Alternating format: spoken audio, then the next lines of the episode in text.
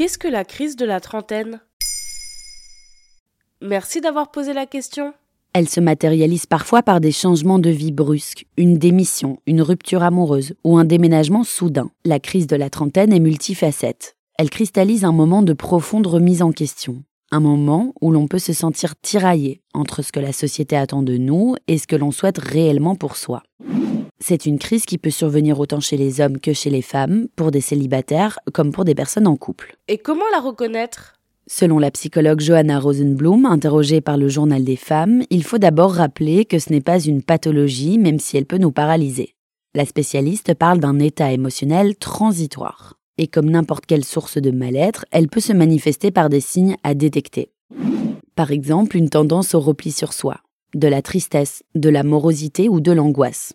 Parfois, cela peut se manifester par des virages à 180 degrés, des prises de décision qui peuvent être perçues comme excessives ou incongrues, quitter un travail du jour au lendemain, partir en voyage au pied levé, etc. Mais c'est fréquent?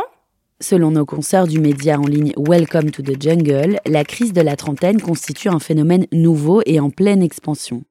En effet, il y a 200 ans, les gens avaient leur vie toute tracée à 30 ans.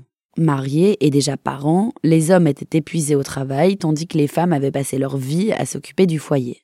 Il leur restait tout au plus 15 ans à vivre, pas de quoi se réinventer. Mais d'après la philosophe Claire Marin, interrogée par le média, le curseur s'est déplacé aujourd'hui. Nous vivons deux fois plus longtemps. Nous nous marions et avons des enfants beaucoup plus tard. Les parcours de passage à l'âge adulte sont déstandardisés et désynchronisés. On peut partir de chez ses parents puis revenir après une séparation ou parce qu'on reprend des études, vivre en colocation alors qu'on a un emploi fixe. Tout cela génère un bousculement des trajectoires de vie. Et comment sortir de la crise de la trentaine? Comme n'importe quel état désagréable, il convient d'abord d'en identifier la source. D'après Johanna Rosenblum, plus on s'enfonce dans le déni, plus les émotions négatives peuvent se chroniciser et s'installer de manière durable. Selon la psychologue, la meilleure façon de procéder consiste à passer par un bilan, afin de comprendre ses besoins pour ensuite faire des ajustements. Il s'agit de savoir ce qui ne nous convient pas ou ce qui nous manque. D'un point de vue professionnel, on peut par exemple manquer de challenge, avoir besoin d'une rémunération à la hauteur de son engagement. Sur le plan personnel, la crise de la trentaine peut parfois mettre en évidence un besoin de plus de liberté, de voyage, ou au contraire un manque de stabilité. Faire le bilan permet ensuite de changer de cap, en prenant de nouvelles décisions par exemple, ou en modifiant son quotidien.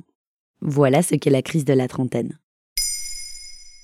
Maintenant vous savez Un épisode écrit et réalisé par Johanna Cincinnatis. Ce podcast est disponible sur toutes les plateformes audio. Et si cet épisode vous a plu, n'hésitez pas à laisser des commentaires ou des étoiles sur vos applis de podcast préférés.